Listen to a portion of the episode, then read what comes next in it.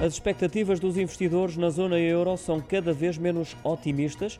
A desconfiança teve impacto no índice Sentix, o índice de sentimento dos investidores, que baixou após quatro subidas consecutivas na entrada para este mês e quando o mercado esperava uma nova subida para os menos 6,3, estacionou nos menos 8, uma descida de quase 3 valores relativamente à atualização anterior.